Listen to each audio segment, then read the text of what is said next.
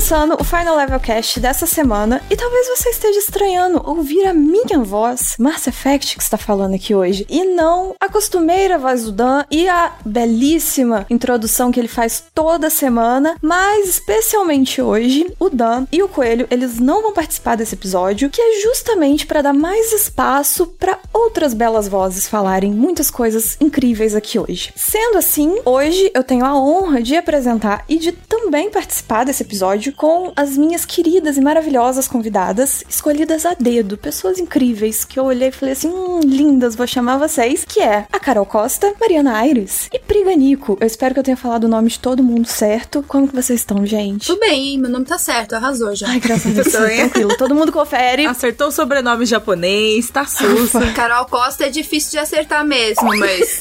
A Carol Costa, eu fiquei muito preocupada. Me deu assim um nervoso. Carol Costa. Carol. Costa. Aí eu dei até uma engasgada, não sei se vocês perceberam, mas eu tô tranquila então. Ai, ufa, posso respirar aliviada. Como que vocês estão, gente? Aí, todo episódio é isso, apesar de pandemia, etc. Mas no geral, como vai a vida? Como vocês estão? Eu tô mó honrada de estar bem acompanhada aqui, gente. Eu não tenho nem roupa pra esse episódio. Nossa, eu cheguei no clima mulheres à beira de um ataque de nervos e a Carol fina, né? Existem dois tipos de pessoa na pandemia. Temos a que está plena e temos a que está completamente enlouquecida. Exatamente. Eu. A gente hoje vai fazer esse parâmetro aqui. É sobre o episódio. Brincadeira, gente. Bom, na verdade, a gente hoje vai falar sobre muitas coisas que daqui a pouquinho eu vou segurar um pouquinho sobre o que é este episódio exatamente. Você já deve ter lido o título. Eu ainda não sei o título desse Eu episódio. ia falar isso. Mas eu tô falando pra pessoa do futuro. É muito triste que a gente sempre quer fazer um mistério, né? Quer fazer um negócio assim sobre título, sobre o assunto e tal, e já tá tudo no título e a pessoa que clicou já sabe do que a gente vai falar. Já sabe. Mas É bem pra triste. gente é um mistério. Pra gente ainda é mistério, Eu não é. faço ideia de qual que vai ser o título. Vocês também não fazem. Então, assim, eu tô falando pra pessoa do futuro que tem mais conhecimento do que a gente. Mas você já sabe sobre o que é esse episódio, a gente ainda não sabe, porque a gente ainda não gravou. Mas antes da gente começar com o nosso episódio maravilhoso, que eu tenho certeza que vai ser maravilhoso, vocês devem ter percebido como que a voz das nossas convidadas de hoje, ela tá assim, ó, um veludo, uma coisa passando pelos ouvidos da gente e fazendo aquele carinho maravilhoso. Isso se deve ao quê? Todas as três já estiveram aqui e levaram um belíssimo quadcast da HyperX. E por isso todo mundo aqui, ó, falando lindo assim. Hoje a gente vai fazer um SMR em conjunto, né, Lindo meninas? 50%, né, É. amiga? Tá linda. 50% é o microfone, 50% é a fono que a gente não fez, então, assim, né? Balanço, gente. Equilíbrio é tudo na vida. Eu tô achando sua voz maravilhosa. eu tô ouvindo, ó, só coisas belas aqui, ó, passando pelos meus ouvidos. É um deleite pra mim esse episódio hoje, ficar ouvindo a voz de Ai, vocês. que delícia. Gostei. Adoro essa palavra deleite. Deleite, gosto. Deleite, é uma palavra que ela passa pela boca assim, deleite. Qual é o seu título do episódio? Deleite. Esse é o título do episódio. Deleite é o título do episódio. Mas eu tenho uma notícia pra vocês que eu acho que talvez vocês fiquem um pouco felizes. Eu estou extremamente chateada, que é não vai ter minigame hoje. Ah, eu gosto. A última vez que eu fiz minigame, eu ganhei esse HyperX aqui, maravilhoso. Então, isso que eu ia falar, porque é metade só, talvez só a parte que vocês não gostariam tanto, que é o minigame, é todo o nervosismo, né, do Eu minigame. fiquei nervosa. A emoção. Mas assim, foram ótimos minigames. Eu participei com o da Pri, o com a Mari, eu não tô lembrada se foi eu e você ou se foi você. Participou. Eu acho que eu te vendi o Halo. Ah, verdade, foi de vender. Exatamente, foi outro esquema. A gente não foi contra, a gente foi parceiras ali, foi outra É. história. Mas o com a Pri, eu lembro que foi de anime, né, da gente identificar animes. Pela sinopse, se era anime ou se era desenho. E aí eu errei tudo. Isso. e aí eu perdi. Chorei, fiquei triste. Não, errou nada. Eu acho que a gente elevou o nível. É verdade, é verdade. Do minigame, que a gente falava o nome do anime. A gente nem só falava se era anime. Exato. Além de determinar se era anime ou se era cartoon. Inclusive, muito divertido o episódio que eu participei, recomendo. Todos os episódios foram maravilhosos. Eu vou ver se eu consigo lembrar. O com a Carol a gente falou de Last of Us. Foi. O minigame era um quiz pra é, descobrir quem era a pessoa do cenário de games. Ah, verdade. Tinha umas dicas assim e tinha que descobrir de quem tava falando. Que isso? Ainda bem que você foi com a Carol comigo, pelo amor de Deus. Né? Deus, Eu fui horror. muito bem, eu fiquei chocada, gente. Nossa. Nossa, parabéns. Foi ótimo mesmo. Esse eu fiquei impressionada. Eu não acertaria nada também. Eu queria tanto microfone que eu fui com sangue nos olhos, assim, ó. Eu fui acertando Pois é. Pá, pá, pá. Eu ia puxar o fio da internet e pedir desculpa. Falar, ah, olha só que coisa. o episódio com a Mari a gente falou do melhor do Xbox. Gente, mas assim, belíssimas convidadas, maravilhosas. E a parte boa que eu ia passar é uma notícia maravilhosa pra vocês, que é o seguinte, não vai ter minigame. Ah, não vai ter microfone. Ah, mas Ah. Vocês receberão mimos HyperX. Opa, Ó. gosto. Então, não tem o minigame, não vai ter oportunidade de alguém ganhar, alguém perder, mas no final, todo mundo, quem perder, quem ganhar, vai todo mundo ganhar. É assim que vai ser Ai, hoje. Muito bem. Vai ser maravilhoso, gente. Doidinha pelos unboxings de vocês. Eu também, eu, também. principalmente, né? Eu vou sofrer vocês. Estou curiosa. Já tô lá na porta esperando. É. Eu quero também, tá, gente? Pode mandar pra mim. É muito bom receber uma caixinha HyperX. É muito bom eu mesmo. Eu me sinto privilegiadíssima, me sinto Eu importante, também. assim, nossa. É chique, É chique. né? Você abre tudo chique, vermelho, bonito. E um último aviso agora, antes da gente de fato entrar no papo, é que, como a gente vem falando já há alguns episódios, e a gente fala nas redes, etc., nós temos um grupo no Telegram do Final Level Cast, onde a gente tá construindo uma comunidade super legal lá. E aí a galera conversa, a gente bota notícias, a gente bota enquetes, a gente tá até com um plano aí de alguns episódios futuros. A gente pedir a participação da galera que tá lá no grupo participando, comentando, votando, etc, etc, etc. E além disso tudo, você pode usufruir das maravilhosas figurinhas com a cara do Rodrigo Coelho, que é um, um deleite. É verdade? Leite. Aquelas figurinhas também. É perfeito. Aí tem minhas e do Dan também, que não chega nem aos pés do coelho, mas. Enfim, o link pro Telegram vai estar na descrição desse episódio. Eventualmente também a gente posta nas redes sociais. Então, assim, se você não souber onde tá o link e você quer muito o link, pode chamar a gente, que a gente também te fala. E agora a gente vai entrar no papo finalmente. Vamos lá, gente.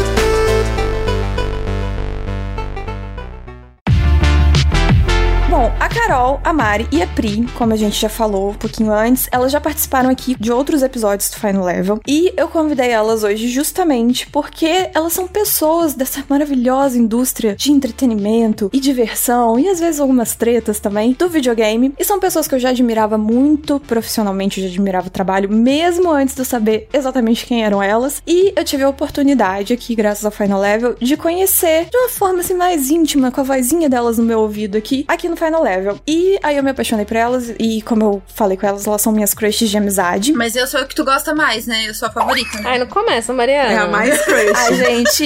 Ai, Mariano, você vai me botar nessa situação. Vai.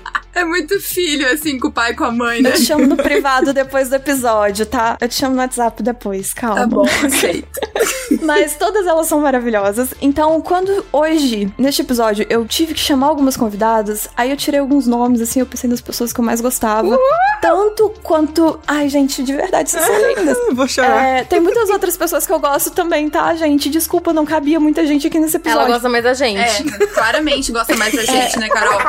Gente, não causa Ela treta. senta com a gente no recreio e com vocês. Eu ofereci biscoito pra elas. Desculpa, outras pessoas, desculpa, mas foi isso que aconteceu. Mas eu chamei justamente elas porque, além de serem essas pessoas minhas crushes de amizade, elas são profissionais incríveis e pessoas maravilhosas também. E o objetivo do episódio de hoje é justamente a gente falar um pouco sobre esse outro lado aí da indústria, o lado das pessoas que produzem conteúdo e o lado da gente que tá aqui falando de games, tá jogando games e sabe muito de games. E a gente é muito bom no que a gente faz também. Eu vou puxar uma sardinha pro nosso lado. Então a gente vai falar sobre isso tudo. A gente vai falar sobre a nossa carreira, sobre a parte profissional, sobre a parte pessoal e vamos conhecer mais como que tudo começou pra cada uma de nós. Vamos ver aí o que, que foi igual, o que foi diferente. Eu tenho muita sensação de que cada pessoa que entra pra indústria do videogame, seja pra parte de jornalismo, pra parte de produção, são caminhos muito aleatórios. É, foi um pouco. Nossa, sim. O meu é bem aleatório, hein? Eu sinto que é uma coisa muito aleatória. Então, vamos descobrir como que cada uma entrou. Eu vou começar perguntando e aí eu vou jogar pra cima a pergunta, porque eu não quero ser a responsável de direcionar pra uma pessoa essa pergunta e depois ficar aí a galera no recreio falando: "Ai, mas você perguntou pra fulana primeiro, hein?" Viu, Mariana? Então, Longe de mim. longe de mim. Vou começar por essa parte, realmente, de como que a gente caiu de estar aqui hoje, trabalhando com videogame. E aí, ó, quem quiser pegar, pega. Tudo começou um tempo atrás, na Ilha do Sol. Destino te mandou de volta para o meu cais. Yeah. Eu tive que abrir a letra aqui no Google. Agora que eu fizesse introdução, a Carol pode começar se ela quiser. Eu não me atrevo a começar porque eu falo demais, então vai ser uma hora e meia de Mass Effect falando. Então vai lá, gente. Fala alguém, vai, Carol. Bom, eu sempre tive gosto pela área, mas a gente vai falar um pouco mais de como o hobby surgiu mais na frente da conversa. Mas como profissão, quando eu comecei a pensar em cursar jornalismo e fazer faculdade e tudo mais, eu sabia que eu queria trabalhar em alguma área meio que cultural, talvez cinema. Eu não conseguia pensar nos games justamente porque, como eu cresci, como foi um hobby que cresceu comigo e era tão natural no dia a dia, eu não tinha ainda feito esse exercício de trocar um pouco de lado e pensar, poxa, isso pode virar minha profissão. Quando a oportunidade surgiu, foi muito fluido até. Primeiro eu comecei a escrever em blog, assim, de amigos, a gente tinha um site, e eu escrevia sobre games, sobre quadrinhos, séries, cultura geek, cultura pop no geral. E depois surgiu uma oportunidade de trabalhar num estágio, num programa de TV sobre games, nos bastidores, assim. E era estágio, né? Era uma coisa muito nova, eu nunca tinha trabalhado em TV, e, enfim, um mundo novo, assim, e eu topei. Eu topei uhum. sem saber se ia dar certo ou não, mas eu acho que quando eu vi aquela vaga e eu vi que era um programa no assunto, eu pensei, poxa, por que, que eu nunca pensei, né, em fazer esse caminho contrário? Eu acho que também, tipo, isso faz seis anos, assim. De um tempo pra cá, as coisas mudaram, eu não sei. Hoje eu vejo que é muito mais fácil a gente olhar pro mercado também e ter outros pontos, assim, pra gente se inspirar, outras mulheres que estão fazendo também. Na época já existiam, mas eu não tinha tanto contato assim. Já tinha visto muita coisa da Mari, por exemplo. Já conhecia, mas eu não tinha antes de entrar no IGN mesmo. Mas eu não era tão apegada. Eu não, não sei, eu nunca tinha pensado em me colocar nesse papel, sabe? Uhum. Quando essa oportunidade surgiu, eu comecei a trabalhar com isso. Depois, posteriormente, surgiu a oportunidade do IGN. Então, eu fui sempre escalando, assim, alguns pontos que eu não imaginava que eu não tinha planejado, ao mesmo tempo que eu gostava muito. Como na minha faculdade eu já gostava do tema e aos poucos eu fui construindo essa ideia de que eu queria trabalhar com isso, eu comecei a pesquisar mais, a direcionar todos os meus trabalhos. Todo momento que eu tinha fora da faculdade eu tentava direcionar para games, para quadrinhos, para filmes e fazer cursos por fora e começar a pesquisar, meio que tornar isso parte da minha vida além do hobby e começar a olhar isso como uma profissão mesmo. Acho que foi um processo meu assim de entender que eu podia virar a chavinha, sabe? E aí quando eu fui pro IGN eu nunca tinha me imaginado em câmera, na frente de câmera. Sou muito tímida e aí eu ficava, ai meu Deus, nada a ver comigo, né? Eu sou de texto, não vai dar certo. Sério que você é tímida? Eu sou uma excelente atriz também. me enganou. me enganou muito. E foi basicamente isso, assim. A oportunidade chegou e eu falei, ah, vamos lá, vamos ver no que, que dá isso daí. E o teu TCC foi escrito, né, Carol? Foi, foi. Na faculdade onde eu não terminei, dava para fazer uma apresentação, se quisesse, né? Simular um jornal, ah. de TV, enfim. Sim, eu escolhi fazer um livro. Eu fiz um livro sobre os games como ferramenta de aprendizado, de pensamento, para fomentar a discussão. Eu acho que você postou alguma vez, não postou? Sim. No teu Instagram sobre ele? Sim, postei. Eu até pensei em transformar isso em algo publicável de fato, disponibilizar, mas eu precisava fazer muitos retoques ali, mexer em bastante coisa e acabei não fazendo isso ainda, mas quem sabe um dia. Mas enfim, as coisas meio que foram caminhando para esse lado e eu fui descobrindo outros pontos que eu gostava de fazer, outras habilidades que eu precisei ir evoluindo com o tempo e quando eu vi eu já tava aí na área. Hoje atuando como editora assistente também e fazendo a parte de apresentação, mas as coisas foram fluindo. Eu considero que teve muito assim de tipo, a gente sabe que o nosso mercado é um ovo, é um mercado que é difícil e tipo, batalhei muito para chegar onde eu cheguei, mas também teve a questão de ter oportunidades na hora certa, porque uhum. eu comecei sem qualquer pretensão, escrevendo no site dos meus amigos porque era uma coisa que eu gostava e isso virou meu ganha-pão. Então, acho que as duas coisas caminharam ali juntas, sabe? Uhum. Oportunidades e tudo topar o desafio, né? Porque se tu era tímida, não se imaginava na posição que tu acabou ocupando, né? Pois é, nossa. Vamos também colocar o fator coragem aí, porque é difícil, é, né? Sim. Vou falar uma frase de coach maravilhosa aqui, que é o seguinte: Vai lá. Não existe sorte, existe a oportunidade certa aparecendo no momento que você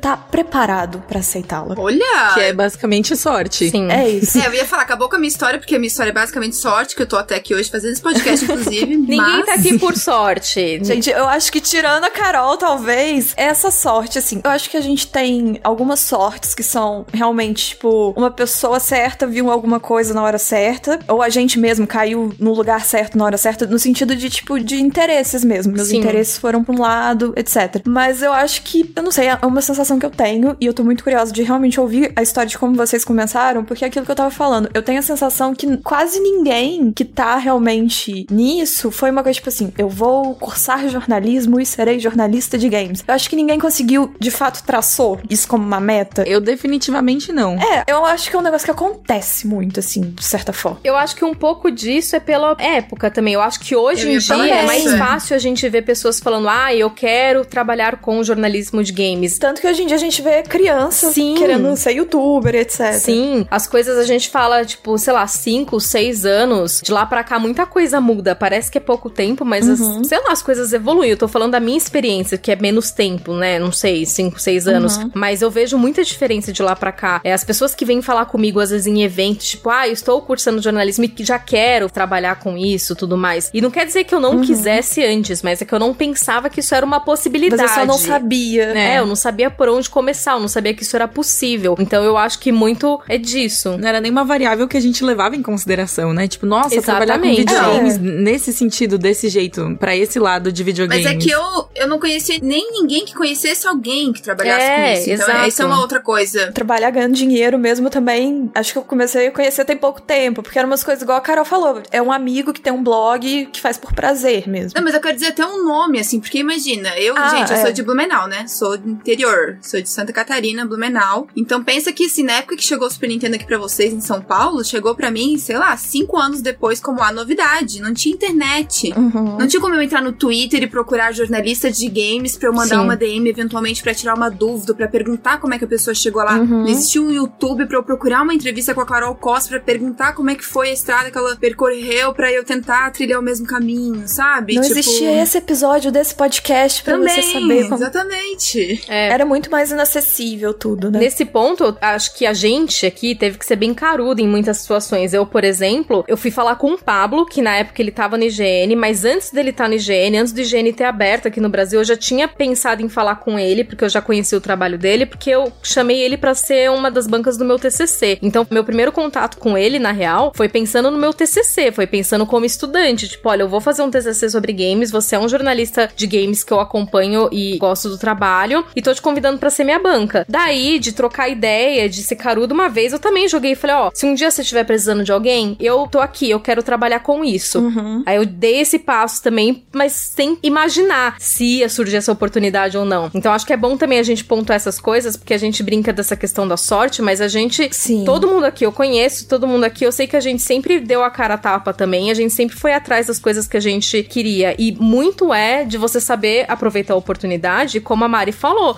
Você ter coragem e você fazer, entendeu? Independentemente dos medos ou não. Isso também é um, um fator bem importante pra ser levado em consideração. Ainda mais pra gente, né? No cenário que a gente tá. Uhum. É, não cai no céu, né? Por mais que a gente brinque de sorte e tudo mais, é uma coisa que, assim, é a frase do coach. Você tem que estar preparado na hora que a oportunidade surge. Não é uma sorte Não é só sorte, pura é. e simples. E eu acho que também se fosse só sorte, não, não durava. É, isso é verdade. Né? Se Exatamente. tu não é competente também pra manter ali, também tem isso, né? Você acaba tendo que se virar de outra forma. Porque todo mundo aqui tem que pagar contas, não é mesmo? É, Boletos. e esse é um ponto até bom da gente tocar assim rapidinho, porque eventualmente, e aí a gente vai trazer aquela questão de sempre, né? Principalmente a gente, quanto mulher, num mercado mais machista, etc., belas mulheres que temos todos aqui lindíssimas, a gente às vezes ouve umas coisas assim: ah, fulano tá ali por sorte, fulano tá ali porque é bonita. E assim, não existe beleza que sustente você continuar produzindo conteúdo assim. Ninguém vai consumir um conteúdo ruim só porque você é bonita. A não ser que o seu conteúdo seja só postar foto da sua cara. Mas mesmo assim tem que ser um bom conteúdo, sabe? Não, não existe isso. Posso falar qual só. foi a maior sorte mesmo da minha vida se tratando de trabalho? Hum. Eu acho que a maior sorte da minha vida profissional foi justamente quando eu comecei, eu não ter a mínima ideia de como o público se comportava na internet. Porque talvez eu não tivesse feito tudo como eu fiz, sabe? Uhum. Porque assim, gente, veio a empresa inteira quando eu fui fazer o meu primeiro vídeo falar pra eu não ler comentários. Gente, eles já te prepararam. Exatamente, foi a minha maior sorte, na verdade,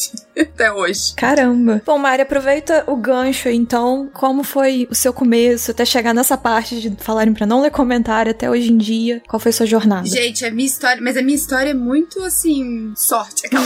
Não.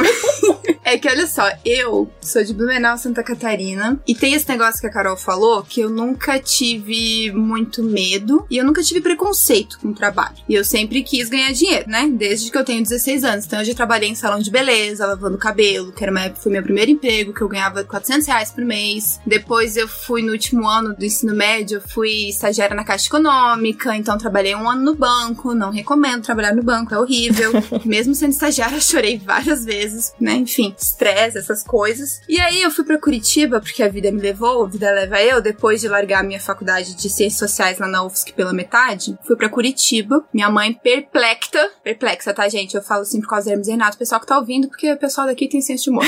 minha mãe ficou muito de cara que eu larguei a faculdade e isso deu para ver que ficou segurando ela um tempão, assim. Até que chegou uma época lá em Curitiba que eu trabalhava numa hamburgueria como garçonete, adorava, inclusive, apesar de ser cansativo para um caramba. Eu também achava muito bom trabalhar de garçonete. É bom, mas é ruim. E eu gostava assim, porque apesar de ser uma hamburgueria que vendia bebida alcoólica e ficava aberta até umas duas da manhã, então acabava de muitas vezes à noite ter aqueles bêbados, né, importunando, Uhum. eu amava, porque a dona do lugar, que é minha amiga pessoal até hoje, ela falava que aqui o cliente nunca tem razão, meu funcionário que tem. Então, eu achava ótimo. É uma ótima lição Não, profissional. é ótimo, cara, porque se alguém se mete ao otário, na verdade, você tem toda a liberdade de se defender, né? Porque querendo ou não, imagina, né? Duas horas da manhã, homens bêbados, enfim. Normal. E aí, cara, acho que minha mãe não gostava muito de falar que a filha era garçonete. Ela falou: filha, acha uma faculdade que você queira fazer, um curso, alguma coisa. Eu fiz curso de massagem, gente, sou massoterapeuta. E aí depois eu fiz então curso de jornalismo, que é uma coisa que eu sempre quis fazer. E eu achava que eu não era boa o suficiente, que eu nunca ia conseguir fazer um curso de jornalismo, porque, ai, jornalistas são inteligentes, eu não. Que absurdo, Tá que tudo absurdo. Mas eu juro, guria, era meu sonho, não de criança, assim, mas de adolescente. E eu fui fazer ciências sociais porque eu achei que eu não tinha capacidade de fazer jornalismo. Como se sociais fosse fácil também, né? Um monte de coisa pra ler, mas enfim. Aí, a minha sorte foi que a minha mãe falou isso e eu, entrei no jornalismo. E aí, trabalhando ali no, na hamburgueria, eu conheci muitas pessoas, né? Conheci Curitiba inteiro, porque todo mundo à noite e tal, blá blá blá. Eu sou essa pessoa que eu sou, né? Que eu falo pouco, né? Também sorrio pouco, né? Eu tô sempre assim, chorando num canto, né? Se me perceber numa festa, assim, né? E aí, eu conheci a Ana, que mais pra frente chegou um dia pra mim e falou: Escuta, você não faz jornalismo? Ah, eu faço. Ela, então, eu trabalho numa empresa que é uma empresa, assim, que na verdade a empresa faz várias coisas. A empresa, ela programa, mas ela também tem a parte de comercial, mas ela tem um insights. A guria não explicou nada. Fiquei viajando. Ela falou: e eles não contratam estagiário, mas eu sou recepcionista lá, e eles costumam contratar recepcionista que esteja fazendo faculdade em alguma área, pra que depois a pessoa cresça dentro da empresa mesmo. Eles não contratam só por contratar o recepcionista. Aí eu falei: ah, não tem nada a perder, né? Que ela falou: ah, é bom que é de segunda a sexta, não é fim de semana igual aqui na hamburgueria, você vai ganhar menos, mas você vai trabalhar menos também, bababá, não sei o quê. Eu falei: ah, tá bom, você marca uma entrevista, eu vou lá, pode ser dela, claro, porque se eu indico tem muito mais chance, eu já falei de ti, não sei o quê, não, não, não. Gente, eu comprei sapatilha, me vesti de dondoca. Juro, fui fazer compras, porque eu não tinha a menor ideia do que era empresa, só sabia que tinha todos os setores possíveis, porque, né? Falou programação, comercial, dá pra fazer texto, eles contratam gente que escreve. Vou comprar uma É, sapatilha. eu falei, deve ser o lugar mais sério, né? Tentei esconder um pouco as tatuagens, então coloquei uma meia calça com a sapatilha, casaquinho assim, manga comprida, pra tentar fazer a boa moça. Cheguei lá, assim, na entrada da empresa tem aquelas torres falando tudo que, tipo da Webidia, Carol, que daí vai falar todos os sites que fazem parte da Webidia. Sim. Aí eu cheguei lá, baixa aqui, baixa aqui jogos. Que porra é essa? Que imundo. Eu fiquei, gente, peraí, o que, que é esse lugar? Eu já baixava, né, coisas no Baixa Aqui desde criança, quando não existia Google, existia apenas o KD. Uhum. Não sei se vocês lembram desse buscador da internet, mas era o KD. Grandes momentos com KD na internet. Não é? Sim, toda uma geração criada à base de De cadeia. KD, justamente. E aí, cara, me contrataram pra ser recepcionista na NZN, que tinha todos esses sites e tananã. E depois de uns três meses, o tal do Sotobelo, que já tinha trabalhado lá, eu não sabia quem era, mas tava voltando a trabalhar, todo mundo conhecia ele, era um fenômeno na empresa. Todo mundo gostava dele, todo mundo falava com ele. E aí eu falei, nossa, esse cara deve ser muito massa, né? E tal. E ele inaugurou os gameplays na NZN. Ele veio pra isso, porque antes ele era. ele escrevia e ele foi recontratado pra fazer os gameplays e a parte de vídeo. E aí teve um dia que faltou o cara que fazia com ele e me chamaram. E aí o pessoal gostou. Eu, gente, eu não fazia nada na recepção da NZN, não vai ninguém lá sem marcar a hora. Mas eles te chamaram. O Cavanhas faltou, o que, que a gente faz? Então, a recepcionista não tá fazendo nada. Vê se ela não topa. É só. Ah, tá. Te chamaram porque você tava à toa. Juro, eu fazia trabalho da faculdade, né? No trabalho, porque eu não fazia nada, Que gente. incrível! Ficava jogando jogando joguinho no lounge com o telefone, porque eles tinham um lounge com, né, Playstation, Uhum. Xbox, fliperama, tudo. Eu levava o telefone sem fio e ficava lá comendo, porque tinha comida de graça, que não aparecia ninguém do nada, as pessoas marcam hora pra ir lá. Uhum. Então eu sabia o que eu ia fazer naquele dia e muitas vezes não era muita coisa. E aí começaram a chamar sempre a recepcionista que não faz muita coisa. Até que um dia teve um Melhores do Ano, que é um vídeo horrível, que eu espero que nunca ninguém mais encontre, que foi o meu primeiro vídeo de verdade, que me colocaram num longo, gente. Foi a primeira vez que eu usei um vestido longo. Rosa, com Meu strass. Deus. Você imagina, decotado. Deus. Por favor, alguém acha esse Gente. vídeo, manda pra gente lá no Telegram. Não, é horrível, gente. Era stickers na minha mesa. Stickers pra amanhã, até às 10. Ah, eu pensei tipo um Oscar, era o Melhores do Ano. O amoroso que apresentava comigo era baixinho, então eu não podia usar sapato. E só que não tinha um TP. Gente, é horrível esse vídeo, sério.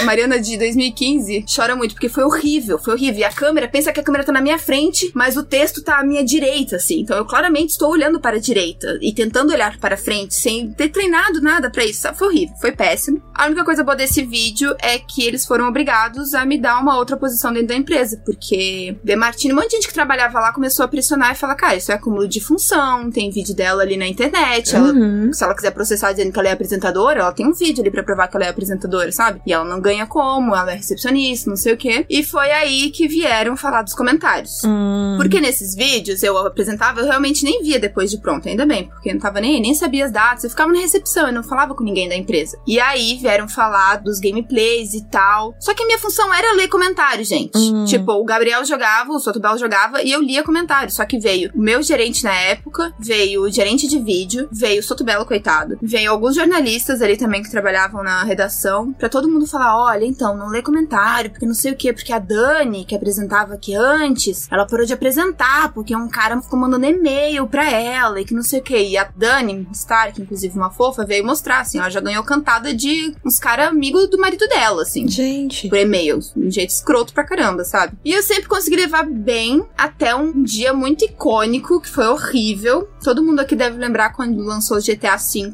que foi uma coisa sinistra. Foi em 2013, né? E aí a gente fez três dias seguidos. Eu acho que eram oito horas por dia de gameplay de GTA V. E deu um público muito alto, assim, que o Baixo aqui não tava acostumado com tanta gente, sabe? E aí veio o chorume da internet. Aí veio, aí falaram um monte de coisa, mandaram tirar roupa, tá aí porque. Então, enfim, ficou com alguém, né? Eu tô melhorando o linguajar, né, Uhum. gente? Mas. A gente consegue É. imaginar o... Não precisa de muita criatividade pra imaginar as coisas que acontecem e ler os comentários na internet, né? Inclusive, o meu vocabulário de xingamentos relacionados a sexo nem era tão abrangente assim, gente. Eu cresci meu vocabulário nesse dia, foi horrível. E aí eu saí chorando no meio da live. Falei pro meu chefe, falei, olha, foi mal, mas isso aqui eu também não sou obrigada, não tem como. Vocês têm que colocar moderador. Não existe um moderador, gente. Esse negócio Ah. que hoje em dia todo mundo tem na sua própria live, enfim, Uhum. que seja um bot. Não tinha. Não tinha palavras proibidas. A época sem lei da internet, né? E aí foi horrível, eu fiquei afastada um tempo. Só que aos poucos foi melhorando, né? Porque na época ninguém me conhecia. Foi em 2013, foi no ano que eu virei apresentadora. E o legal de ir trabalhando com isso e de se dedicar de verdade é que aos poucos, apesar de ter aquela galera idiota que não presta atenção no que você faz e vai te xingar, às vezes porque queria estar ali, às vezes porque, sei lá, às vezes tem uma galera que eu acho que só tá de mau humor e quer jogar merda na nossa cara, sabe? Uhum. É o bom de continuar, de persistir. E eu, inclusive, eu participei de uma aula com umas crianças de 10 anos lá de Blumenau. E daí eu falei isso pra eles. Eu falei, cara, às vezes parece que a gente tá tomando um caldo, que a gente chama em Santa Catarina, né? Um. Como é que vocês. Quando a onda Eu leva. conheço de caldo também. É, eu conheço assim também. Caldo, caixote. É que meu marido fala de um outro jeito, que eu não lembro, mas enfim. E aí, se você nada e persiste, segura a respiração e tenta passar por isso, as coisas melhoram depois. E o que aconteceu pra mim foi que pra cada babaca que aparecia na live, vinham 10 falar, cara, nada a ver, a Mari tá aqui, ó, né? Tá um tempão aqui, ela joga, ela é legal, a gente gosta dela, enfim. E defendiam, sabe? Uhum. Então, ver isso acontecer também é uma volta que dá uma satisfação, né? Não sei se vocês já tiveram essa sensação, assim, mas de passar por vários momentos que você queria desistir, porque parece que nada que você fala vai ser o suficiente pra defender Sim. você estar ali naquele momento, sabe? Uhum. Porque é isso, tem uma galera que não importa. Tu fala que o branco é legal, daí reclama que tu não falou que o preto era, mas e o marrom, e o verde, o cinza? Todo mundo tá acostumado aí com o Twitter, como é que é, né? Uhum. Na época era no YouTube mesmo, a galera falava, não tava nem aí. E hoje em dia eu fico feliz de ter passado por isso. isso. E, inclusive, quando eu tava na NZN e o Xbox veio falar comigo, eu tinha tanto medo de sair de lá, justamente por a galera já me conhecer. E eu falei, cara, eu vou pra São Paulo, não conheço ninguém em São Paulo, não conheço nada em São Paulo. O pessoal de São Paulo não me conhece, o pessoal de Xbox não me conhece. Falei pra NZN, eu falei, pelo amor de Deus, me oferece dinheiro pra eu ficar, eu não quero. Só que aí. Por favor, me tira essa oportunidade.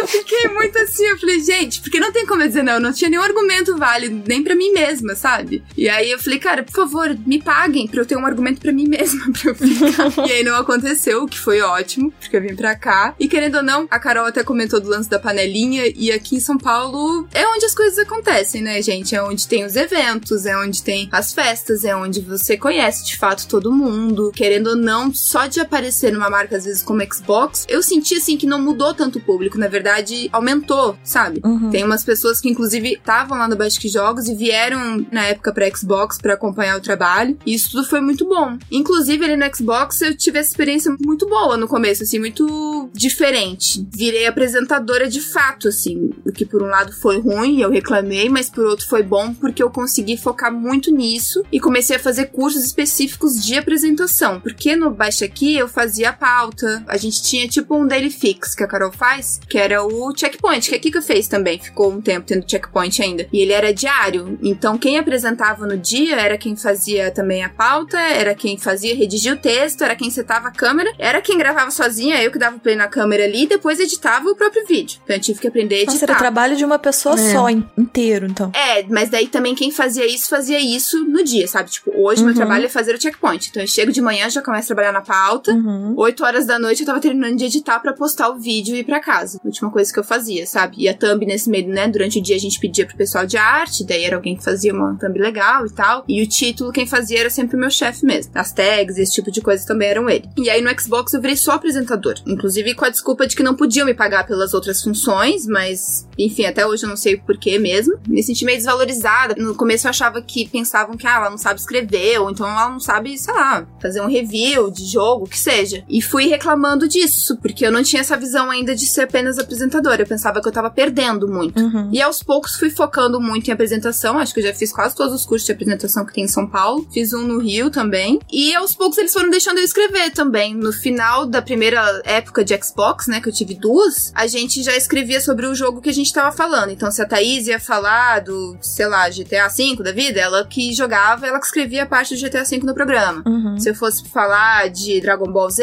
eu que jogava Dragon Ball Z e escrevia. Então era muito mais prazeroso porque também dava a nossa cara, eu acho, pro texto, né? É, e você fala com mais sentimento e É, eu sei propriedade, do que né? eu tô falando, eu joguei isso aqui, é, interpreta melhor, sei lá. Uhum. Ai, gente, não sei, minha estrada continua muito, assim, eu, eu, eu vou ficar falando até amanhã, que eu tô me sentindo meio mal, já roubei muito tempo. Eu acho que foi uma, uma jornada boa. Eu acho que o principal que a gente sabe é que isso te levou, né? Você saiu da. de estar meio perdido, assim, do seu norte, do vou pro jornalismo, vou pro não sei onde, e aí agora você realmente encontrou seu lugar na indústria, que é como apresentador. É, e eu gosto muito. E gosto de ir mudando isso também, sabe? Inclusive, durante a quarentena, ficou o esquema de eu mesma ficar João, arrumando a iluminação, arrumando a câmera, setando o cenário. Isso deu trabalho pra caramba, me irritou várias vezes, não vou dizer que não. Mas foi muito bom pra eu também ter essa experiência, assim, sabe? De arrumar tudo eu mesma e manter uma qualidade boa. Porque quando eu faço, assim, live pro Twitch, eu não me importo muito com essas coisas, gente, pra ser bem sincero. Porque eu quero que o áudio e o vídeo esteja funcionando, mas não tô tão preocupada, assim, de ficar super bonito, iluminação perfeita, sabe? Uhum. E ali pra Xbox tinha que ter essa preocupação. Então foi legal nesse sentido também. Você acaba aprendendo muita coisa, É, né? Eu legal. sinto que eu aprendi muita coisa também quando eu tive que me virar pra gravar minhas próprias paradas também, esse tipo de coisa. É bom, né? E aí vai errando cada vez menos também. Você já sabe o que, que você erra, o que, que você não erra. E é um conhecimento que você aprende que, tipo, não vai embora depois, né? Uhum. Sim, não, usa pra sempre, pra tudo.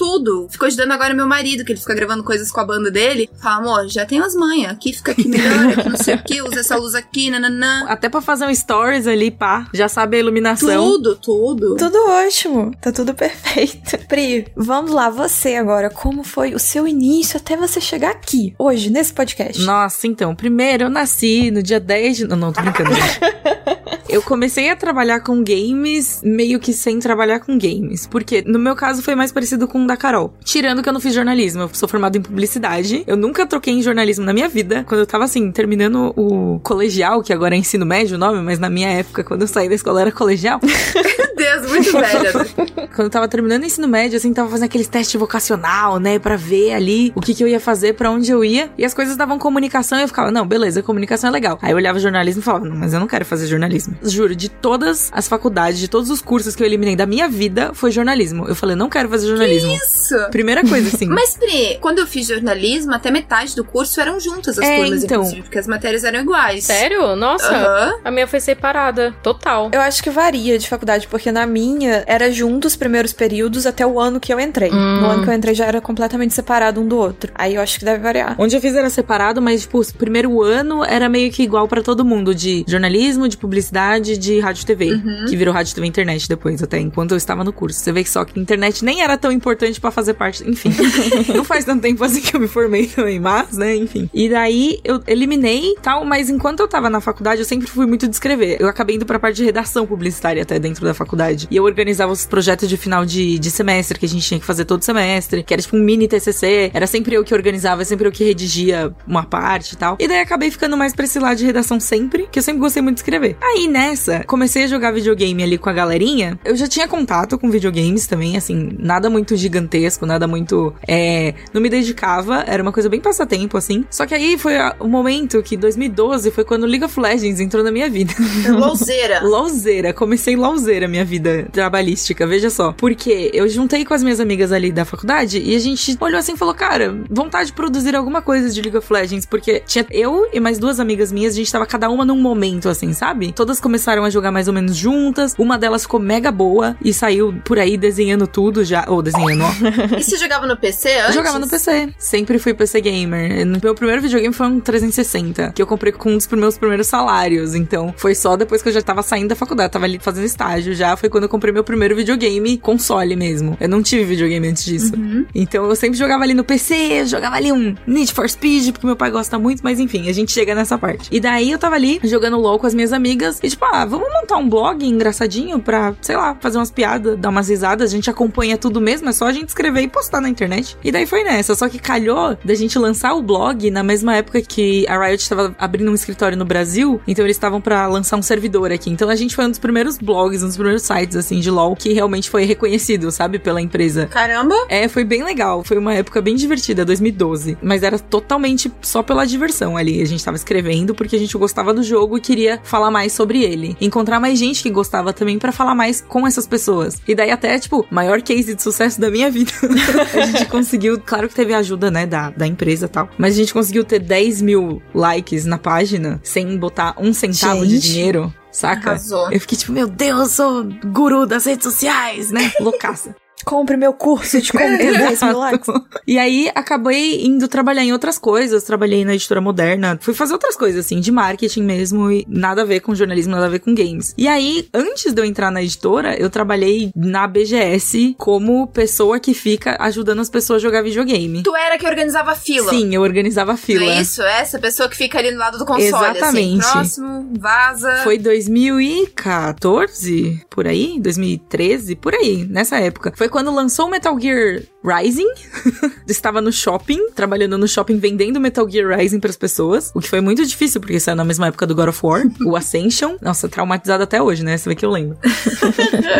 Esse ano não vende bem. Pois é. E ali foi, tipo, o estalo de que, cara, eu estou trabalhando no shopping de final de semana, o dia inteiro de pé, e eu nunca estive tão feliz na minha vida, sabe? De conversar com pessoas que gostam também das mesmas coisas que eu, e, tipo, interagir com a galera, fazer todo esse lance, assim. E eu fiquei muito pensando, tipo, cara, eu acho que eu gostaria de trabalhar com games, sabe? E não foi uma coisa, tipo, meu Deus, não foi uma experiência mega longa. Eu fiquei, acho que foram uns três meses, sei lá, não foi muito tempo, assim, foi bem pouco tempo. E eu fiquei com isso no coraçãozinho, assim, mas sabe, lá no fundo, assim, bem levando o resto da vida e aquilo ali ficou ali. A sementinha, é a fala. sementinha, é. A ideia foi plantada. A ideia foi tava plantada. germinando. E daí eu fiquei com isso na cabeça. E aí, por XYZ motivos da vida, eu acabei saindo do trabalho que eu tava. E num período, assim, que eu fiquei em casa pensando, tipo, o que eu vou fazer da minha vida, caçando emprego e tal, apareceu do nada no Facebook, me mandaram assim: Olha, surgiu uma vaga pra social media no All Jogos. Você quer tentar? Eu falei: Ah, tô aqui em casa, sentada sem fazer nada. Fazendo nada. Não vejo por que não.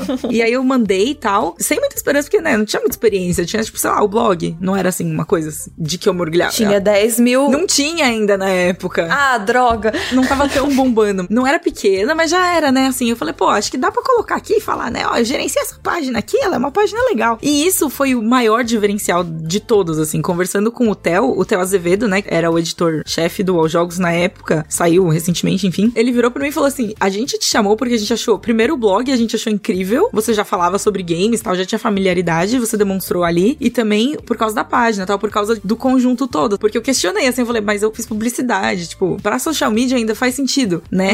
Ela tava tipo, não me dá esse Não. emprego, eu não sou digna. Eu não era igual você, não querendo a oportunidade pra São Paulo. sabe? Eu acho que uma das etapas é, é negar um É, pouco né, o Deus. emprego. Isso, cara, esse site é muito grande. Tipo, é o UOL, sabe? Meu Deus, o que que tá acontecendo?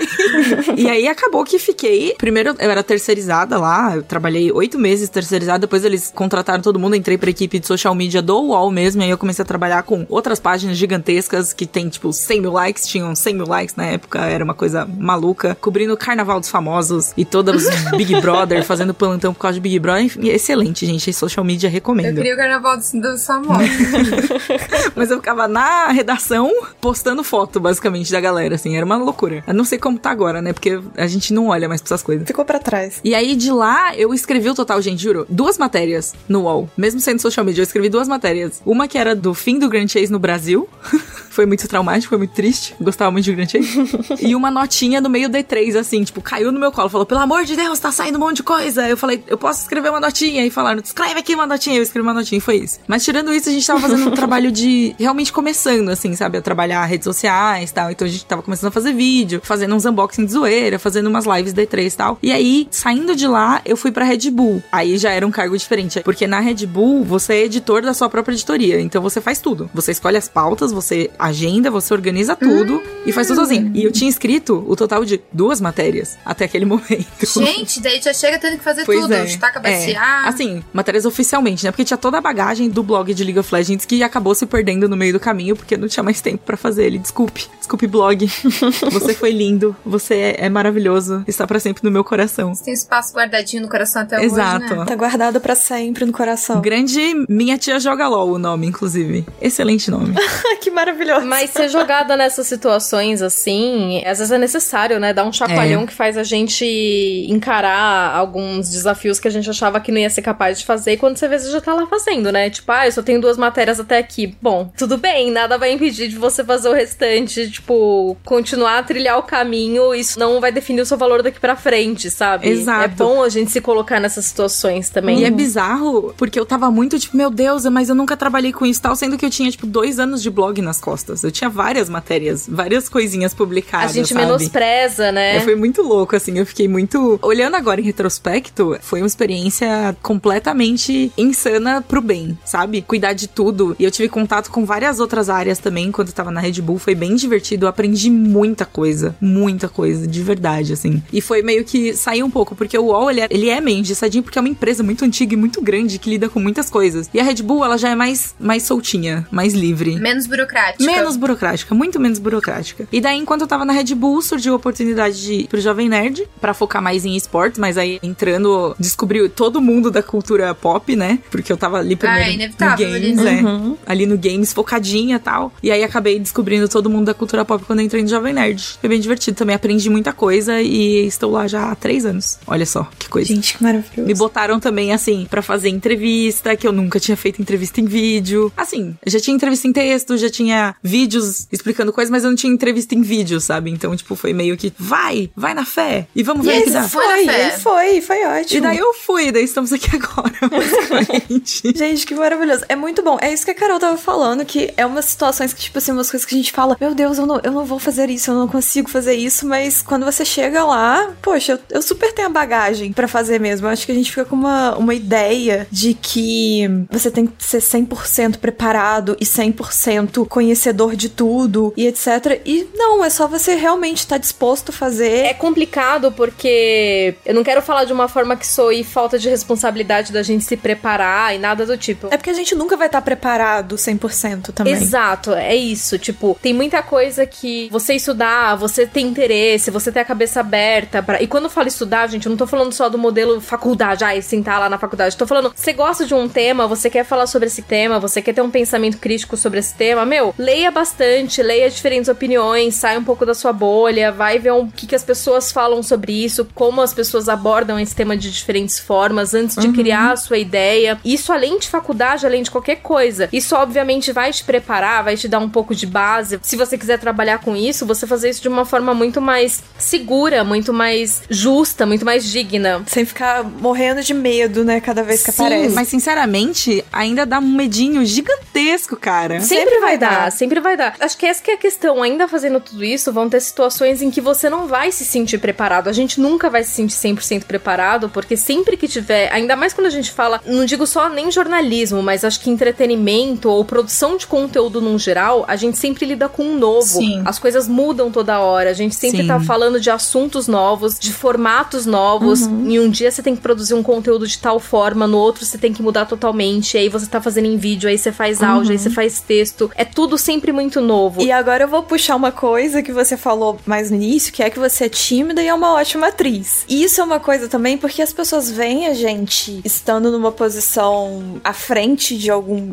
tipo de coisa, vê você lá no Daily Fix, aí vê a Mari apresentando, vê a Pri escrevendo, fazendo entrevista, etc, me vê aqui no podcast e acha que a gente tá aqui 100% plena e completamente com tudo sob controle. E assim, não é necessariamente assim. A gente tá fazendo, a gente tá descobrindo conforme tá fazendo, tem muito esforço, tem Sim. muita coisa que a gente não faz a menor ideia de como que vai fazer, mas a gente vai se esforça e faz na hora. Por exemplo, hoje eu gravo o meu próprio podcast. Tem um tempo que eu não gravo, mas gravei muitos. Eu participo toda semana aqui no Final Level, mas hoje é a primeira vez que eu estou mais à frente de um programa. E, e eu tô assim, nervosíssima. Eu tô desde o momento que falaram a pauta é sua. E eu tô assim, ai, eu não vou conseguir. Eu não sei o quê. E tipo assim, a gente fica nervoso, a gente fica ansioso, mas a questão uhum. é não deixar isso travar e chegar lá e fazer e dar o seu melhor. Então, assim, se você acha que pesquisar, estudar vai ajudar, e ajuda um pouco, mas assim, chegando na hora, é você com você mesmo e lidar com aquilo da melhor forma possível. É. Confiar em você, na sua bagagem. Mas eu vou trazer um assunto chato agora, porque assim, eu, tudo que eu faço, gente, até, sei lá, o último vídeo que eu fiz ao vivo de Xbox, meu coração fica disparado. Quando eu vou fazer PUBG, eu tô fazendo toda semana, segunda e terça, antes de entrar ao vivo, fico com o coração disparado, e eu acho que isso faz uhum. parte, e é até interessante, assim, né? Senão porque... você fica apático, né, no, no trabalho. É, eu até brinco, assim, eu fiz muita entrevista já, o que é muito bom. Eu sou realmente, tipo, muito, muito grata a todas as oportunidades que apareceram. Mas toda entrevista,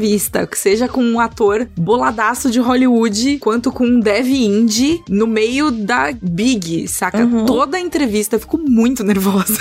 Eu também. Faz parte. É, são sentimentos humanos, né? Acho, é. acho que também existe uma questão de que muitas vezes a gente se condiciona a não ter reação porque a gente tá lidando com o público, a gente tá lidando com a nossa imagem, com o nosso nome, então a gente tenta fazer uma coisa 100% ali purificada e, cara, a gente acaba deixando de lado a parte que realmente importa nisso tudo é que a gente é um ser humano atrás da câmera, atrás do que a gente tá fazendo, a gente gosta do que a gente faz, a gente entende, a gente estudou para isso, a gente pesquisou, mas acima disso, a gente tem sentimento por isso que a gente tá fazendo também, a gente tem o gosto. Exatamente. Uhum. E é por isso que a gente fica nervosa, é por isso que a gente fica sem jeito, é por isso que a gente tem medo de errar, porque a gente se importa com o resultado daquilo. E que bom, que bom que a gente tem essa preocupação, que a gente não é acomodado, que a gente uhum. acha que nem muita gente que acha que não precisa mais estudar, que não precisa se informar, ouvir outras opiniões, se considera dono da verdade e fala as coisas sem pensar, sabe? E cai sempre na linha ali do medíocre. Pelo menos a gente tenta. Essa empolgação, esse nervosismo faz com que a gente tente fazer sempre melhor, com que a gente se preocupe. Eu não gosto de sentir o frio na barriga. Sempre que eu tenho que apresentar coisa, principalmente coisa que com câmera eu sei lidar muito melhor do que com pessoas, assim, uhum. perto de mim. Então, eu,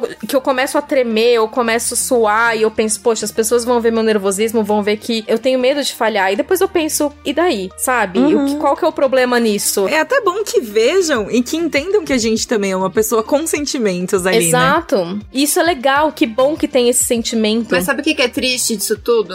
Porque assim, eu acho que sim, a gente tem que sempre tentar dar o melhor de nós, isso nos deixa nervosos. Mas o que eu ia falar também é que além disso, dessa autocobrança que eu faço sempre, eu odeio ver vídeo meu, porque quando eu vejo é só para fazer correções. Sacanagem, né? Então Então, quando eu vejo os meus vídeos, na verdade, é, é mais para isso mesmo. É pra anotar onde eu acho que eu tô indo muito mal, para tentar melhorar e descobrir como é que eu vou melhorar isso, enfim, através de curso e tudo mais. Só que o que me dói mesmo é eu saber isso tudo que a Carol falou, que eu já tô aqui trabalhando com isso faz sete anos, vai fazer oito anos no começo do ano que vem, especificamente apresentando sobre videogames. Eu já fui, sei lá, pra 4 e 3, eu já vou na BGS também desde 2013 em todas as BGS. Eu jogo videogame pra caramba. Todo dia eu vejo alguma coisa de videogame. E mês passado, quando eu fui fazer um trabalho pra Ubisoft, um vídeo que ia postar no canal deles, gente, foi o jogo que eu joguei. Joguei três horas desse jogo, que é o que a Ubisoft deixou a gente jogar, porque o jogo não, não foi lançado ainda. Cara, eu fiz o vídeo, eu preparei um roteiro, vocês não têm noção. Até a hora da postagem,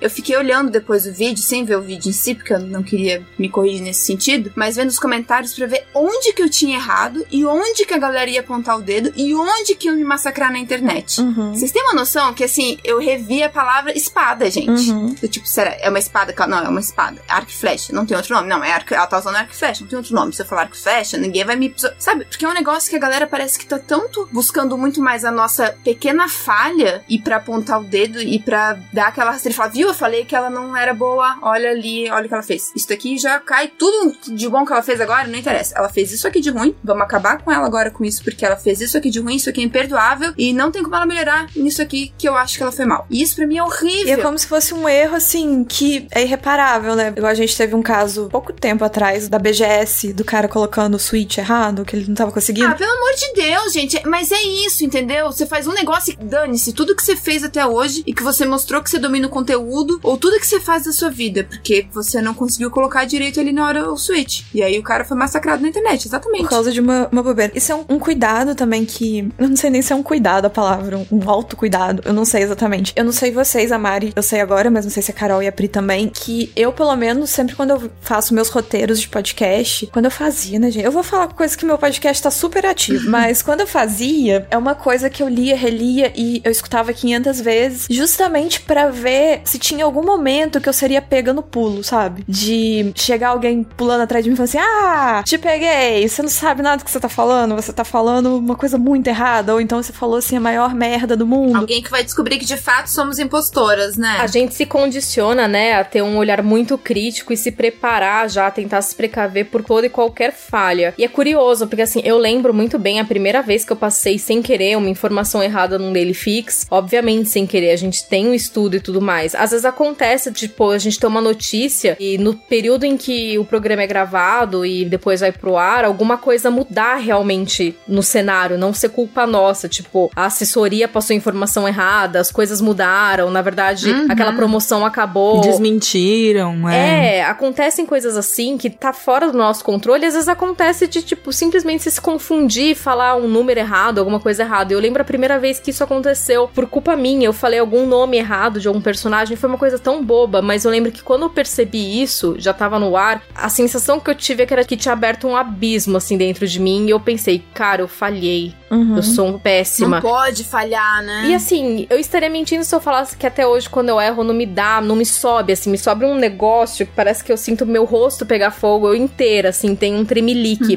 Eu acho que também é um exercício da gente aprender a lidar com isso, porque vem muito da síndrome de impostora, vem muito daquela coisa de achar, ai, mas eu não mereço, sabia que eu ia errar em algum momento, estava só esperando esse momento e tudo mais, e que a gente acaba se condicionando a conviver por conta de como as coisas são no cenário, de como a gente cresceu nesse meio vendo as coisas acontecerem, mas eu acho que é um processo que a gente tem que trabalhar tanto com a gente, porque as pessoas ainda vão estar lá, as pessoas vão sempre apontar o dedo, seja pro bem, seja pro mal, seja pra falar coisas boas ou negativas, e assim, não tô falando que a gente tem que ter um- uma posição conformista no meio disso, mas o que eu mais aprendi nesses cinco anos, diariamente, colocando a cara em vídeo, é a me proteger das minhas formas, entendeu? Então, assim, se tem um dia que eu não tô bem, eu costumo ler comentário, eu costumo interagir com todo mundo, eu sou uma pessoa muito suave, muito tranquila. Só que se tem um dia que eu não tô bem, eu me permito ficar longe, eu me permito não ler, eu me permito, às vezes, ver um comentário, levar ele pro lado pessoal, ficar triste, chorar e depois passar. Porque senão a gente entra muito nessa coisa de tipo, ou a gente vira refém dos nossos próprios medos, ou a gente vira refém da opinião do outro. E não tem como a gente viver dessa forma, tipo, pra nossa saúde mental. E é um exercício muito difícil isso, uhum. muito difícil, que eu constantemente tenho que lembrar para mim mesma que tipo, eu sou minha amiga. Eu não tenho que tipo entrar na noia de que eu tinha que fazer tudo diferente em todas as coisas que eu poderia fazer diferente. Eu sei os pontos que eu posso melhorar e as falhas vão fazer parte. E hoje, quando eu olho aquele primeiro erro que eu cometi, a primeira vez no Delifix lá atrás, dane-se, se três pessoas perceberam foi muito. Uhum. Só que aquilo para mim causou uma dor tão absurda que não precisava desse sofrimento todo. Então hoje eu penso que é isso, faz parte. Se a gente errar, beleza. Se a uhum. gente tiver que ser cancelada no Twitter em algum momento, vai acontecer de boas, mas eu acho que a gente tem que criar, aprender. A gente que entra nesse cenário e, enfim, vira de algum modo, em alguma instância, figura pública, colocando assim, a gente tá ali. Você tem um Twitter, você já é basicamente uma figura pública, né? Porque qualquer pessoa pode encher o saco. Exatamente. Eu acho que isso, inclusive, é, é uma consciência que todo mundo deveria ter, assim, sabe? Então, mas é que é difícil, porque a gente tem que trabalhar isso. E, uhum. e se percebe isso desse jeito, sofrendo. Quando você vê que você tá refém de si mesmo, de tipo, nossa, olha as coisas que eu errei. Eu entendi. Isso que a Mari falou de checar a espada, eu já passei muito por isso. Nos primeiros, não que eu não faça isso hoje, mas eu faço hoje de uma forma muito mais saudável. Mas eu passava todas as informações, às vezes eu falava, não, eu acho que eu falei isso errado. E às vezes alguém. Nossa, eu tinha certeza que eu ia falar uma coisa Sim, errada. Sim, e tipo, eu ficava procurando erro em, em, lugares que não existiam, quase que torcendo para ter um erro para eu confirmar que eu tava errada mesmo. Uhum. E é horrível isso, sabe? Então, sei lá, sempre que eu vejo alguma menina nova entrando na área, ou eu vejo amigas passando por coisas que eu vejo que a gente começa a entrar nesse looping de, nossa, estou me cobrando novamente ser perfeita e não ter sentimentos e não cometer qualquer tipo de erro e deslize, eu tento lembrar desse momento que não, a gente tem que se fortificar porque a gente tá encontrando lá fora, sabe? Uhum. Se a gente entra nessa crueldade, a gente se destrói muito rápido. Isso que tu falou de ser sua própria amiga, né, cara? É uma coisa que uma amiga minha falou isso pra mim uma vez. Ela falou, cara, se fosse eu na situação que tu tá, tu ia estar tá falando pra mim isso que tu tá falando pra ti mesma? É. Não, né? Porque uhum. quando tu vê uma amiga mal, tu fala, cara, você vai lá e você levanta a sua amiga, sabe? Você sabe que aquilo, tudo que estão falando, não condiz com a realidade. E você consegue ajudar a sua amiga a sair daquilo. Mas quando é com você mesma, parece que a gente só se cobra. A gente não consegue dar esse lado positivo que a gente tem com quem a gente gosta, uhum. né? Nossa, eu fico pensando, o primeiro episódio do meu podcast pessoal que eu lancei, eu fiz o episódio, editei, fiz tudo, etc. Tava pronto, sei lá, sete da noite tava pronto. Eu postei três da manhã,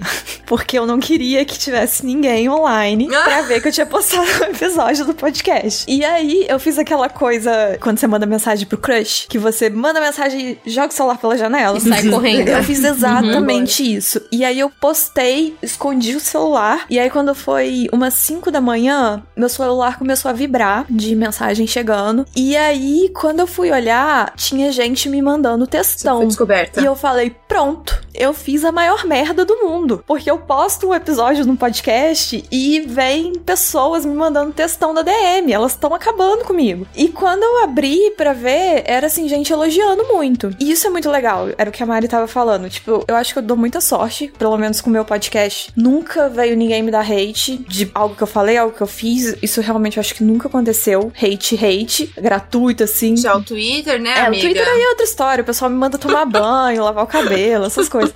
Mas nunca veio. E aí chegou muitos textões elogiando e tal. Isso dá uma força. Eu fui a única que não falei, né? É. Como cheguei aqui hoje, eu vou falar rapidinho. Eu não tenho um currículo tão incrível quanto vocês. Na verdade, eu acho que eu vou até um pouco mais pra um outro lado profissional do que vocês. Mas, enfim, eu acho que a minha trajetória até chegar aqui e falando chegar aqui, né? Estar aqui apresentando hoje esse podcast e tal, foi que eu realmente não sei como, não sei o que aconteceu, mas em algum momento as pessoas no Twitter, porque o Twitter é o lugar que eu tô o dia inteiro desde, sei lá, 2007, 2010, não sei. Eu tô lá o dia inteiro e em algum momento, não sei quando, as pessoas começaram a me ver de certa forma como uma referência em games. E, tipo assim, não era nem porque eu tinha muitos seguidores ou porque eu fazia gameplay, eu não fazia absolutamente nada. Eu só tinha um Twitter onde eu falava normalmente das coisas que eu tava jogando. Era absolutamente isso. E aí as pessoas começaram a me colocar como uma referência em games, tipo, quando tinha aquelas correntes de, ai, ah, seguir uma pessoa de tal área, aí a pessoa que fala de games me marcavam e me indicavam. Uhum. E nem era assim, eu tinha, sei lá, mil seguidores, dois mil seguidores, nem era muita coisa. Não sei como isso aconteceu. É algo que realmente pra mim é um mistério, mas tava lá. E aí, assim, as coisas foram indo pra esse lado. E em algum momento da minha vida, quando eu voltei pro videogame, quando eu encontrei os indie games, que eu sou muito do indie game, eu encontrei o meu lugar, porque eu jogava quando era criança, aí eu parei, e aí eu voltei no 360. Todos os jogos que eu pegava pra jogar eu não terminava, tudo AAA, porque eu não me conectava com os jogos. Quando eu descobri os indie games, aí eu falei, era isso que eu queria. Eu quero jogar videogame, mas eu não quero aquelas coisas. Eu quero isso aqui. E aí eu me encontrei, e aí eu acho que a minha paixão por isso acabou, né, convertendo nessa coisa de eu meio que ser referência em games, de alguma forma. E aí foi evoluindo, e eu tenho uma veia artística aí, então desde criança eu tô desenhando, eu tô costurando, eu tô fazendo boneco de biscuit, ou qualquer arte manual em geral, eu tô fazendo. E acabou que eu gosto de expressar o meu amor pelas coisas fazendo algo. Então, todo jogo que eu jogava e eu gostava muito, eu fazia alguma arte dele. E postava no Twitter e tal. Então, eu acho que eu, eu peguei mais um nicho aí. Eu peguei o nicho artístico também, de certa forma. E daí foi tendo essa coisa das pessoas me verem dessa forma e foi chegando gente da indústria. Então, começou a muitos devs me seguirem e do nada começou jornalistas. E aí, uma hora começou a gente que trabalha para as empresas de games também me seguirem. E aí, a galera de podcast, a galera de YouTube. Então, assim, foi agregando.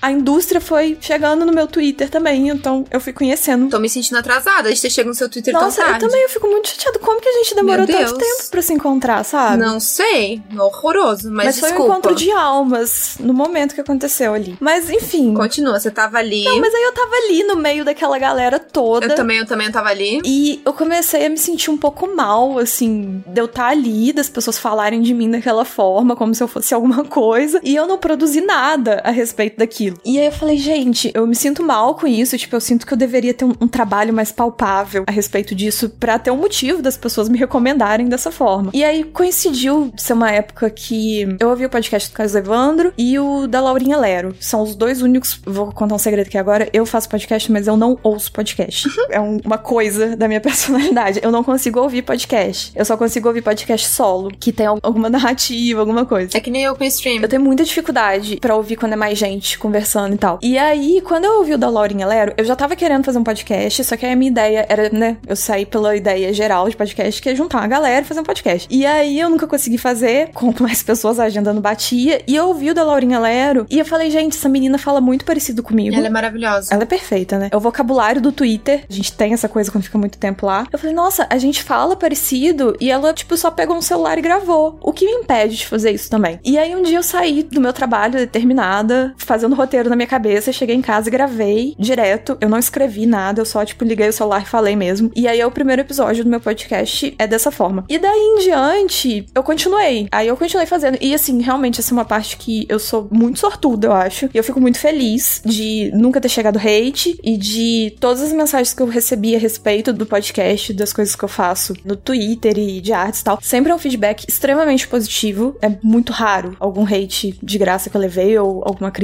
bem pesada, assim, e feia. Então, não tive isso. Aí eu continuei fazendo e, sei lá, as coisas foram acontecendo mesmo. E aí eu comecei a ser convidada pra eventos, e aí eu fui pra BGS, eu teve churras da Devolve, aí depois BGS, aí depois teve não sei o quê. Infelizmente, isso foi tipo ano passado, né? Então, chegou a pandemia e cortou minha vibe. Pô, no Churras da Devolver a gente podia A gente podia amado. muito ter se amado. E a gente se deu um oi na BGS, né? Mas foi só um oi. Mas enfim, aí foi isso. E aí, tipo, no início desse ano, o Dan, o Cardoso e o Coelho, eu não lembro se estava no momento, mas o, o Dan me convidou pra vir participar aqui do Final Level. Então eu estou aqui hoje. E aí, além disso, eu continuo indo pro lado mais da arte. Que aí eu tô super aí fazendo bonecos em geral de games. E a galera super me procura pra isso. E a maioria das coisas que eu faço é pra games mesmo, porque acho que o povo pensa, ah, quero um boneco, quero um boneco de games. Vou chamar a Márcia. Inclusive, os seus de Animal Crossing são maravilhosos, eu amo todos. Ai, obrigada, gente. Eles são muito fofinhos.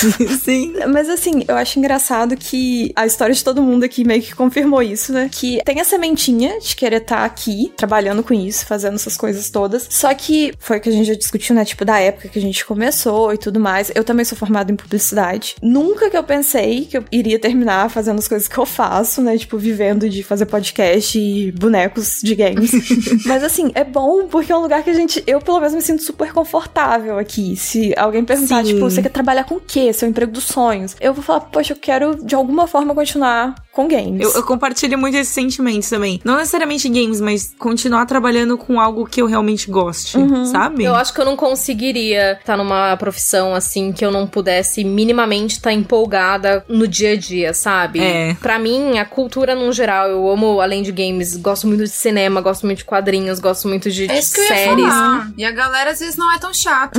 É, acho que falar de todas as formas de cultura, pra mim, é uma coisa que me interessa. Então, mesmo se eu não tivesse em games, eu teria que estar em alguma coisa que me. Eu não conseguiria, por exemplo, trabalhar com jornalismo econômico. Nossa. Além do fato de eu não ter estudado pra isso, não ter me profissionalizado nisso, eu não sentiria esse tesão que eu tenho de falar desses assuntos que eu gosto, que eu consumo diariamente, sabe? O que eu fico muito triste é já ter que tu sair da área de games, inclusive. Uhum. Por conta da galera. Tipo, a última vez agora que eu saí de Xbox, que me demitiram, inclusive, eu cheguei, inclusive, acho que quando eu dei pra bar, Gutierrez, até falei assim, cara, é foda porque não dá vontade de continuar a trabalhar com games, não. Parece que eu só vou poder falar de videogame e jogar videogame em paz quando eu não trabalhar mais com isso. A impressão que dá é, é essa, sabe? E é muito triste isso, inclusive. Então, eu amo apresentar, cara, eu amo falar de coisas que eu domino, como a Carol falou, até que tem um sentido pra mim, né? É isso, não adianta eu decorar um texto de economia se não faz sentido pra mim aquilo ali. Uhum. Então, eu podendo trabalhar com qualquer coisa que eu goste, seja na área, né, na área de entretenimento, seja com cinema, com quadrinhos, com livro, com games, eu estaria feliz. E fico feliz também de ter passado essa onda horrível de videogame pra mim, e agora eu tô mais tranquila. Eu acho que quando a gente tem um gostinho de trabalhar com criação de conteúdo, e principalmente quando a gente vai pro lado das coisas que a gente realmente gosta, é muito difícil a gente conseguir se imaginar fora disso. Existe aquela frase de, né, trabalhe com o que você gosta, que você nunca mais gostará de nada. Eu sou meio contra. Eu acho que você não vai gostar quando você pegar o que você gosta e você transformar em algo que você não gosta. Sim. Então é tipo, eu trabalhar com games e eu só falar de jogos que eu não gosto de jogar. Sim. Aí realmente vai matar não pra mim.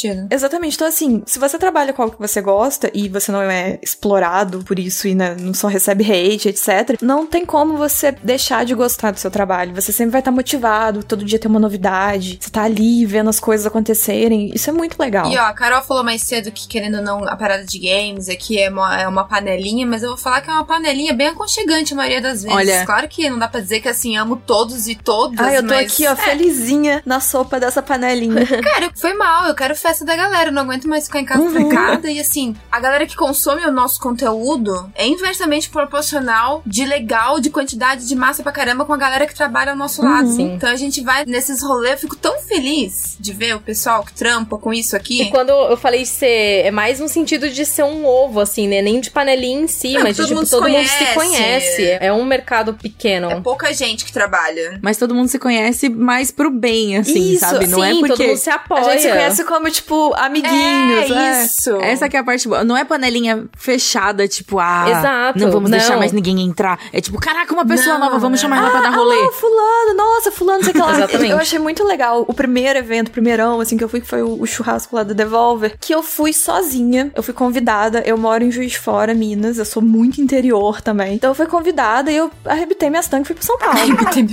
sozinha, sem ninguém. Peguei um Uber e não sabia onde o Uber tava me deixando. Eu falei assim, onde ele me deixa? Falou, é aqui? E que lugar? Mas era um lugar bem Não, era um lugar mesmo, né? muito combinar. estranho. Não tinha, não tinha cara de ser um evento.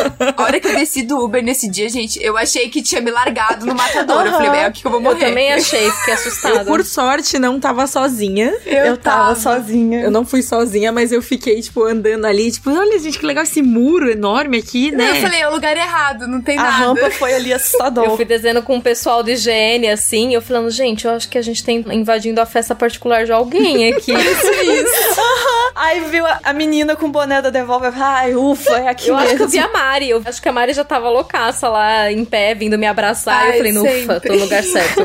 E eu me senti muito acolhida, porque eu cheguei lá sozinha, sem saber quem ia estar lá. Eu conhecia mais ou menos, assim, só o Batelli mesmo. E aí eu cheguei e, tipo, cheguei. Eu fui uma das primeiras a chegar, inclusive, porque eu ia voltar no mesmo dia, ou no dia seguinte de manhã, não sei. Que loucura. Gente, fez o bate-volta. Fiz porque eu tava trabalhando ainda. Eu fiquei ameaçando meu chefe aí nos eventos. Até ele sabe desse teu esforço, tem que saber Eu desse amor ele todo, sabe, eu hein? falei com ele. Eu acho que ele sabe. Nossa. Ele acompanhou meus dramas com o meu último emprego, que eu pedi demissão justamente pra ir na BGS, que meu chefe não quis me liberar. Eu falei, então eu vou. Eu me demito. Foi exatamente assim que aconteceu. Mas aí eu cheguei lá e eu me senti extremamente acolhida. Tipo assim, chegou uma hora que eu tava em rodinhas de conversa com, tipo, cinco pessoas. E pessoas que, sei lá, me viram no Twitter e chegavam pra conversar comigo ficavam conversando comigo. Então, assim, é uma comunidade que eu acho que, né, eu não conto essa galera dos comentários, mas a galera real que tá jogando porque gosta de jogar, a galera que produz conteúdo mesmo. É uma comunidade tão acolhedora. Tô falando da minha bolha, pelo menos eu não sei se tem uma galera que é meio chata por aí. Ah, tem eu, mas... Tirando a Mariana. É, tirando ela. tá ninguém tranquilo. fala na minha cara, então... Via de regra, sempre vai ter alguém que o santo não bate e tal. Sempre tem. É, isso é, sim. assim, é humanamente impossível. É, não, não tem como, Não né? ter pessoas que você realmente não se dá assim. Ai, gente, eu, eu gosto de todo mundo. Sério mesmo, eu sou muito mole. Eu sou muito Maria do bairro, gente. Ah, eu tenho uma outra pessoa que talvez eu olhei, mas assim, ninguém muito próximo, sabe? Talvez até se eu conhecer melhor. Não é nem no sentido de, tipo, você não gosta da pessoa. Às vezes só, tipo, não dá. Não bate. Não, eu era brigada com o Dias. Eu era brigada sério com o Dias, mas a gente se resolveu porque eu gosto dele e era muito triste ter que falar mal dele. Mas eu falo mesmo, essa pessoa, gente. Ai, Mariana, pelo E eu falo pra pessoa que eu falei mal. Mas que bom, tá tudo resolvido, então.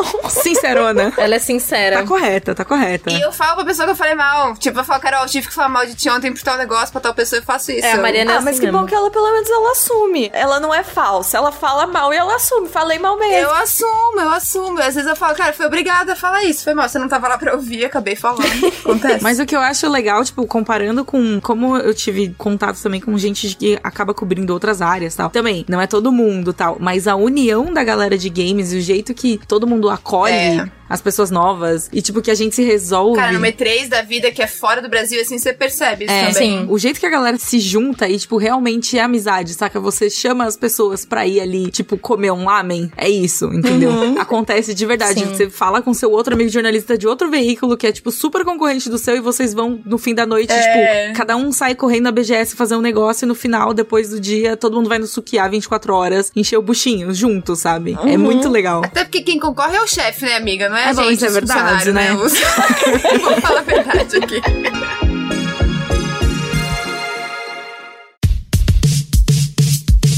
Gente, infelizmente eu vou ter que ser a pessoa que atrapalha o rolê, mas a gente tá chegando no final do episódio. Já? Sim, já passa muito rápido na hora que a gente tá aqui conversando e falando de coisa Esse boa, episódio né? aqui precisa ter, tipo, 5 horas de podcast pra gente conseguir falar tudo. Ah, eu não gosto desse negócio de ser tão curto Eu assim. acho um absurdo. Tem que fazer parte 1 e parte 2. A Mariana é muito cínica, né? Ela ficou cinco horas falando. Já? Mas já, já, tem já. apenas 40 Nossa. minutos. Eu acabei de entrar. O tempo passa quando eu- a gente rouba o assunto pra gente, né? Mas eu quero agradecer muito vocês, de verdade. Quem tá ouvindo não sabe o quanto eu sou grata. As três aqui, que são maravilhosas. É, eu pedi ajuda pra Carol, pra Mari, pra Pri também, pra me ajudar a construir o roteiro de hoje. A gente decidiu que ia falar. Então, assim, o episódio de hoje não é uma coisa unicamente minha, é uma coisa que eu, eu sinto que foi uma construção da gente. A minha colaboração foi as partes que tu me elogiou. Você não percebeu, mas eu editei o Ah, roteiro e coloquei pra então tu me era elogiar e deu certo, ó. Você nem percebeu, viu? Ah, bem que eu achei que tava muito elogioso pra você. Mas eu achei que tava coerente. Viu só? Então eu falei mesmo assim. Mas fica o meu agradecimento em forma de mais elogios. Mari, você é maravilhosa. Carol também é maravilhosa. A Pri também é A maravilhosa. Pri, coitada, eu nem deixei a Pri falar hoje. Eu não calei a boca, a Pri não falou direito, tadinha. A gente vai fazer um episódio uma hora e meia de Mariana falando. Não, eu ia falar ao contrário. Vamos fazer mais um episódio com a Mariana sem falar. Ela só escuta uma Hoje a nossa vida. convidada silenciosa é Mariana. silenciosa no podcast. Você sabe que eu sou conhecida como apresentadora Faustão, né? Porque eu interrompo todo mundo, não cala a boca. Isso. Ela entrevista ela mesma. Agora eu pergunto e eu mesmo respondo. pra que Você perguntar? devia investir nisso como um tipo de podcast, Mari? Autoentrevista. entrevista comigo mesma. Eu, eu mesma É. e Mari, né?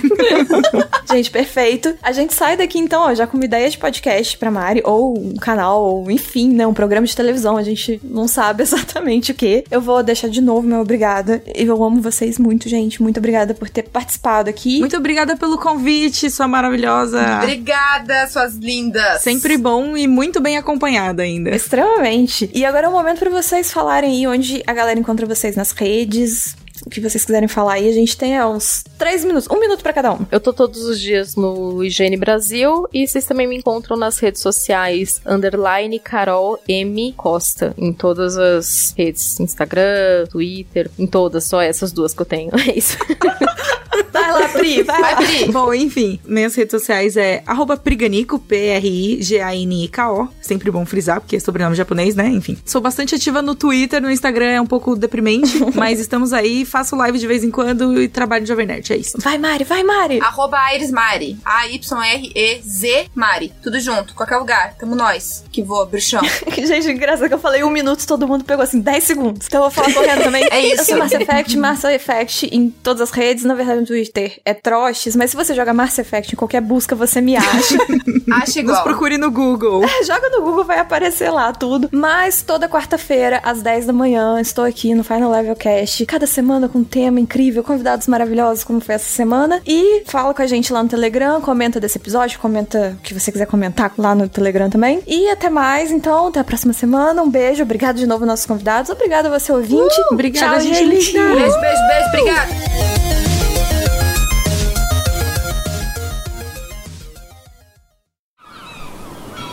Este podcast foi editado pela Maremoto.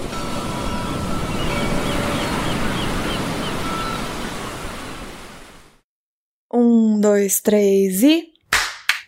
Errei. Mariana Ai, não meu foi nem Deus. na segunda palma, já mandou um erro.